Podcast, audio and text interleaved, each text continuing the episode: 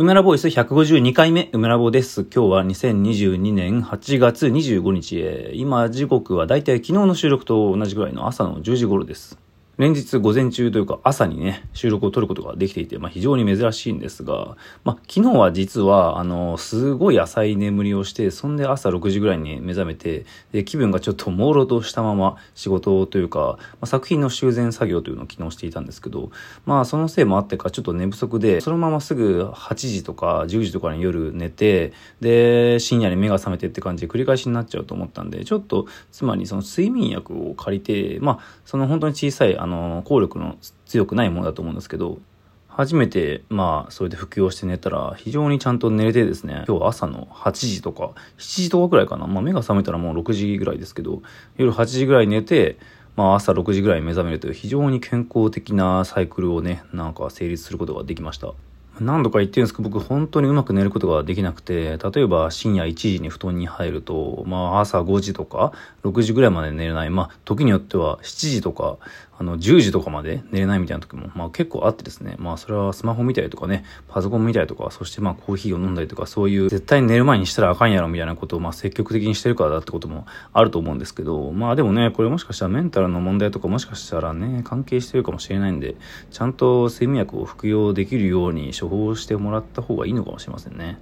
まあとにかくその回あって、すごい朝ちゃんと起きて、そしてこうやってラジオトークをね、撮ることもできるという感じです。できればこのサイクルを繰り返したいですね。朝6時とか7時に起きて、まあなんやかんやいろいろこう、まあメールのあれやら、まあ食事やら掃除やら、そういう午前中の雑多なことをやってもまだ朝の10時というね、まあじゃあラジオトークでも撮るかみたいな、まあ突然ちょっとリングフィットしたり、プランクをしたりだとか、そういうこともできるんじゃないかみたいな。まあこの後は普通に、まあ今日の分の制作をしてっていう予定なんですけど、まあ、コーヒーを入れたりとかね。昨日やったその修復作業というのは、オークションで落札された作品のまあ修繕作業だったんですけど、結構大きな作品で、まあ、つなぎ合わせると、まあ、4枚で1つに組み合わさったパネルの作品なんですけど、出力された。全体の大きさとしては縦が2メートル横が6.3メートルぐらいの作品なんですよね。まあそれぐらいの作品になると一つのパネルあたりの大きさもなかなか大きくてまあ一人で持ち上げたり運んだりするのはほとんど不可能ぐらいの大きさなんですよね。でも多分制作していた時は一人でやっていた気もしますが。それぐらいの大きさになると、まあその作品自体の自重で結構傷ついたりすることもあるんですよね。で、まあ展示していたのは2013年ぐらいだったと思うんですが、その展示の作業で設置をするときに、まあ結構乱暴な扱いをしていたというか、まあそれちょっとところどころ凹んでいたりだとか、まあそのかすれ傷とか、まあちょっと剥がれていたりとか、まあもちろんそれからもうね、かなり時間が経っているので、経年劣化における、まあ補修が必要な箇所がいくつかあって、まあそれをこう修復するというのを昨日やっていました。2日ぐらいかな、まあかかるというか、それの、まあやった後に、まあなんか、あの、まあ結構ね、寝不足だったので、なんかすぐ寝ちてしまったっていう感じなんですけど、まあそれと最近のことで言うと、まあそのインスタグラムってあるじゃないですか。まあそのインスタグラムっていうのはやっぱり海外の人がたくさん使っていて、まあ若い人も一応使ってるんだけど、その日本でね、非常におしゃれな人というか、まあそのファッションの関係であったり、まあアートのね、なんかそういう方たちもたくさん使ってはいるんですが、そのツイッターだとかとはちょっとまた違っていてですね、雰囲気が非常にこう、まあポジティブな文化というか、まあポジティブだけど、やっぱりその自分をね、こういかにおしゃれにそう見せて、そしてまあその視線をたくさんもらうか、アテンションをもらうかというのは、まあやはり最近の SNS らしく、アテンションを集めるという、まあ傾向が強いツールではあるのですが、まあその肯定的な言葉をたくさんくれる人がいるという意味では、まあ Twitter よりかインスインスタグラムの方がね、正しく生きるのに向いているというか、まあそういったアプリケーションでありますが、よくメッセージが来るんですよ。まあ特に海外の人から英語で、まあそのあなたの作品は素晴らしいだとか、僕のコレクションのなんか、まあ展覧会とかそういうのにやんないかとか、ぜひイギリスに来てどうのこうのみたいな。まあそれは申し出はね非常にありがたいんですが、でも本当に何も知らない関係のない海外の人から、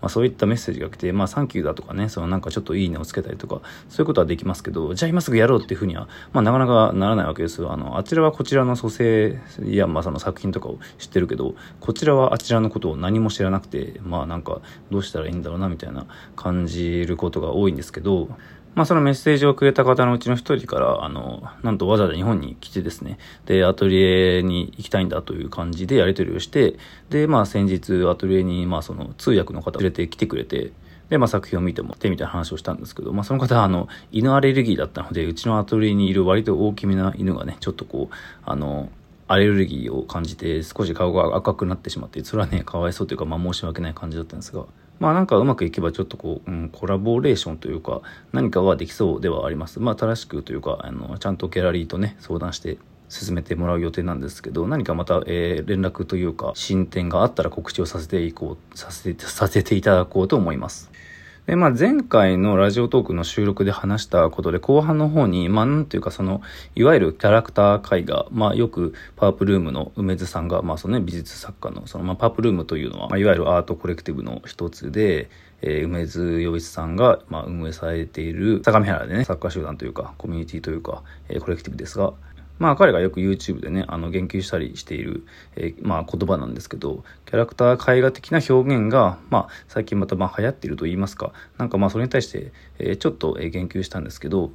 なんというか今行われている、えー、具体的な展示とかに対してのディスとかではないというのを一応注釈を入れとこうと思って、えー、なんでわざわざ今それを、まあ今回それを言ったのかというと、なんか誤解されそうだなと思って、まあ具体的には今二次元派っていう展覧会が表参道で行われてるんですけど、なんかそれに対するディスのように聞こえたらちょっとあれだなと思って、え、一応弁明をしておこうと思います。で、当該の二次元派っていう展示は、まあ僕はまだ見てなくて、まあ一応見に行こうと思うんですけどね、28日までやっていてですね。で、まあこれどういう展示かというと、えー三輪忽那さんという女性のキュレーターの方が、まあ、企画をしていて、えー、で、まさに表参道の大観山ヒルサイドフォーラムで、えー、8月28日まで行われていると。で、こちらの展示なんでわざわざ言及しているのかというと、すごい知ってる作家さんが多いんですよね。まあ、具体的には僕が個展がやっていたらほとんど見に行くであろうっていう作家さんが多くてですね。まあ、その野沢あずささんであったりだとか、沢田もこさんとか、えー、小田美風さんとか、サメ星さんとか、はたまたブルーピリオドの作者の山口さんとかも出ててね。まあ、このキュレーションをやっている三輪さんという方がどういう方なのかって結構ね、知らない方も多いと思うのですが、まあ、僕は、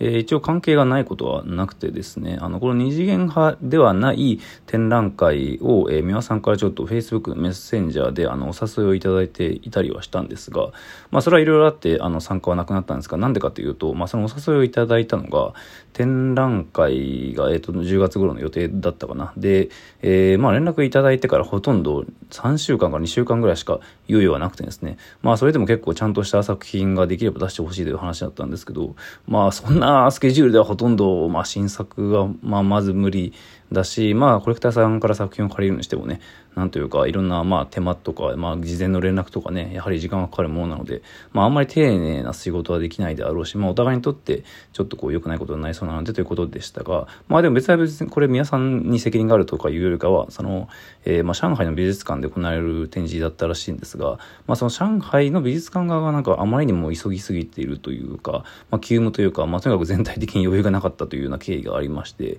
まあ、それは流れたんですけど、まあ、それとは別に皆さんがやっている展覧会があるということで、まあ、お話は聞いていたんですが、まあ、それがこれかということで、えー、まあ、一応見に行こうとは思っています。で、この行われている展覧会のその場所っていうのが、まあ、第1会場と第2会場があるんですが、その第1会場の大観山ヒルサイドフォーラムというのは、普段は、あの、SBI オークションの作品が展示されたことが、まあ、よくある場所というか、まあ、これからも多分行われてるでしょうし、まあ、その、えー、SBI まあ、そのセカンダリーのね、オークションの、まあ、日本では一番有名なセカンダリーオークションの会場、まあ、という印象が強くてですね、まあ、もちろん他の展示が行われていることも多いのですが、その SBI で出品された僕の過去の作品、2009年に制作した東京ワンダーウォール2009にま出品して、まあ、一応賞、えー、ワンダーウォールの賞をもらった、えー、ラボスという作品であったり、あと、まあ、歌詞で、あのギャラリーのね、歌詞で初めて、えー、展示をした、まあ、その時に作った、まあ、これも2009年のミドガルズ・オルムという作品だったり、まあ、これらは連続して最近 SBI オークションに出品されてですね、まあ、最近といっても1年か2年前ぐらいだったかな。まあまあまあ、それなりの値段でね、えー、売買されてですね、まあ、それなりというのは、まあ、10万とかではなく100万以上ということですね。まあ、1000万は言ってませんが、しかしまあ、自分が、えー、プライマリー、最初に、えー、ギャラリーで売っていた時は、まあ、当然100万は言ってなく数十万ぐらいだったのが、まあ、そのセカンダリーのマーケットの力で SBI オークションでそれぐらいの値段になっているということで、まあ、それに関してはね、えー、まあ、なんというか、まあ、いろいろもちろん思うところはあるんですがね、まあ、その数百万のお金というのは僕には一切入ってこないわけで、もちろんセカンダリーの力というのは、えー、まあ、僕の立場としては完全に否定するわけではなく、うん、それもありながら、まあ自分の作品の展開や、え、作品の力、表現というのをどのようにしていくのかというのを、まあ真剣に考えていますということを、えー、毎回借子条件のように答えているんですが、まあとにかくそれは置いといて、えー、セカンダリーの、まあ SBI オークションが行われている場所ということで、まあ結構多くのアート関係者には認識されている場所ではあるんですよね。その、えー、今、二次元破点というのが行われている場所が、その意味というのをやっぱりまず最初に考えてしまって、まあ言ってしまえばちょっと資本的なものが結構大きめの力を持っているのかなという印象を持ってしまっているですね。まあもちろんそれは先入観でしかないので、まずは実際に展示を見に行ってみようとは思うんですけどね。まあおそらくそれぞれの作家が考えていることと、まあその展示を作っている側の企画の考えというのは、まあこういうものって大体ね、完全に一致しているものではないだろうし、なんかそれぞれがね、それぞれの考えがあって、で、まあ展示に全てが反映されているかといったら多分ね、そうでもないとは思うので、なんかいろいろ大変なんだろうなとは、えー、思っているのですが、まあそれこそ僕の作品、まあそれがキャラクター絵画なのかどうかなのかとか、その二次元派展がキャラクター絵画的なものと関係しているのかどうかっていうのはなんかいろんな議論の可能性があるとは思うのですが、まあ、キュレーションや批評が正しく行われているのか、そしてそれがちゃんと先行世代のね、ことを意識しているのか、意識していないのか、なんかそこら辺がはっきりしてるかどうかっていうのはやっぱりちゃんと見ておきたいなとは思います。まあでもそういうことが、なんでしょうね、語ったり、語られたりというのがなんか難しい状況にはどんどんなっている気はするんですがね、なんか非常になんか回りくどい言い方をしていますが、まあなぜそのような言い方になってしまうのかっていうのはなんかね、多くの人が察してくれるとは思うんですが、勝手に。まあ、見に行こうとは思っていますというのと、えー、前回の最後の言った、あれが二次元派に対してではないということですね。まあ、そんな感じです。今日もありがとうございました。